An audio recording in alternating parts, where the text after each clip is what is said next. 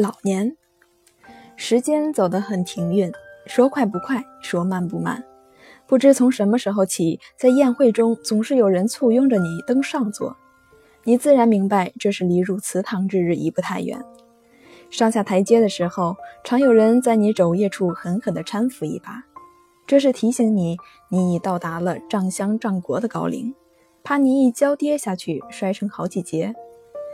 黄口小儿一晃的功夫就蹿高好多，在你眼前跌跌直直地跑来跑去，喊着阿公阿婆，这显然是在催你老。其实人之老也，不需人家提示，自己照照镜子也就应该心里有数。乌溜溜毛三三的头发哪里去了？由黑而黄，而灰，而斑，而茂茂然，而稀稀落落，而牛山灼灼。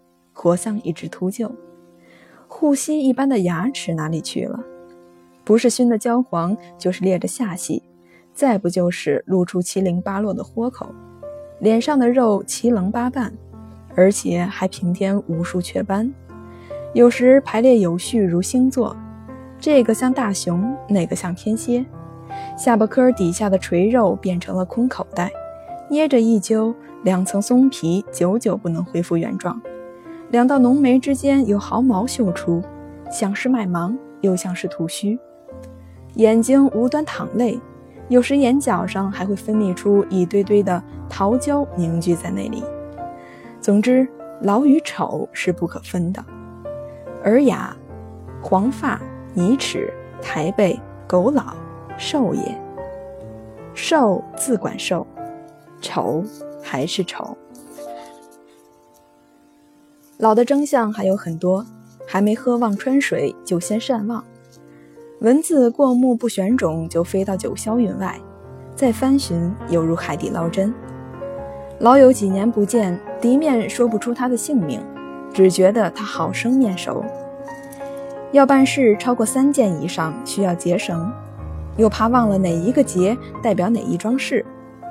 如果比之于书，又可能忘记备忘录放在何处。大概是脑髓用的太久，难免慢缓，印象当然模糊。目视茫茫，眼镜整天就戴上又摘下，摘下又戴上，两耳昏聩，无以语乎中敲之声，倒也罢了。最难堪的是，人家说东，你说西，齿牙动摇，咀嚼的时候像反刍，而且有时候还需要戴围嘴。至于登高腿软、久坐腰酸、睡一夜浑身干关节滞涩，而且睁着大眼睛等天亮，种种现象不一而足。老不必叹，更不必讳。花有开有谢，树有荣有枯。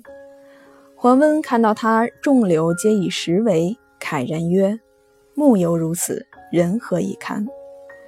攀枝直条，潸然流泪。桓公是一个豪迈的人，似乎不该如此。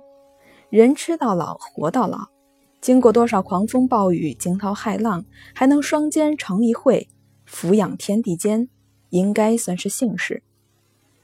荣启期说：“人生有不见日月，不免襁褓者。”所以他行年九十，认为是人生一乐，叹也无用，乐也无妨。生老病死原是一回事儿。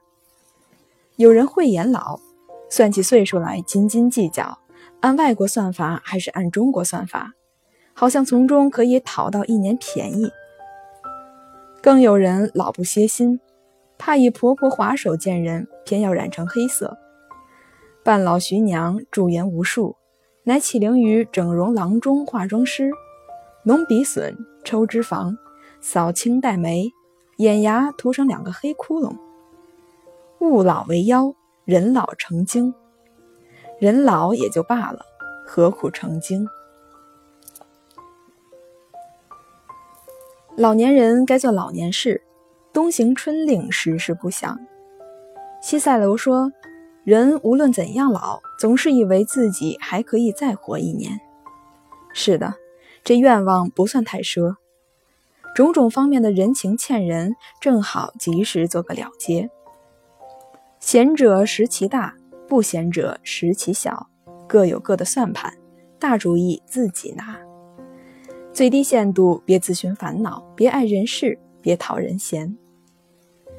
有人问沙福克里斯年老之后还有没有恋爱的事，他回答得好：“上天不准，我好容易逃开了那种事，如逃开凶恶的主人一般。”这是说老年人不再追求那花前月色的旖旎风光，并不是说老年人就一定如槁木死灰一般枯寂。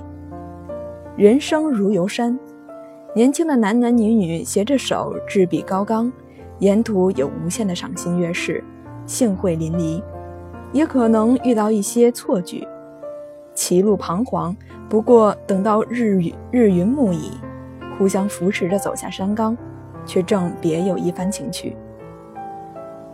白居易睡觉时：“老眠早觉长残夜，病历先衰不待年。吾欲已消诸念兮，世间无境可勾牵。”话是很洒脱。未免凄凉一些。五欲指财色名饮食睡眠，五欲全消，并非易事。人生总还有可留恋的在。江州司马泪湿青衫之后，不是也还未能忘情于诗酒吗？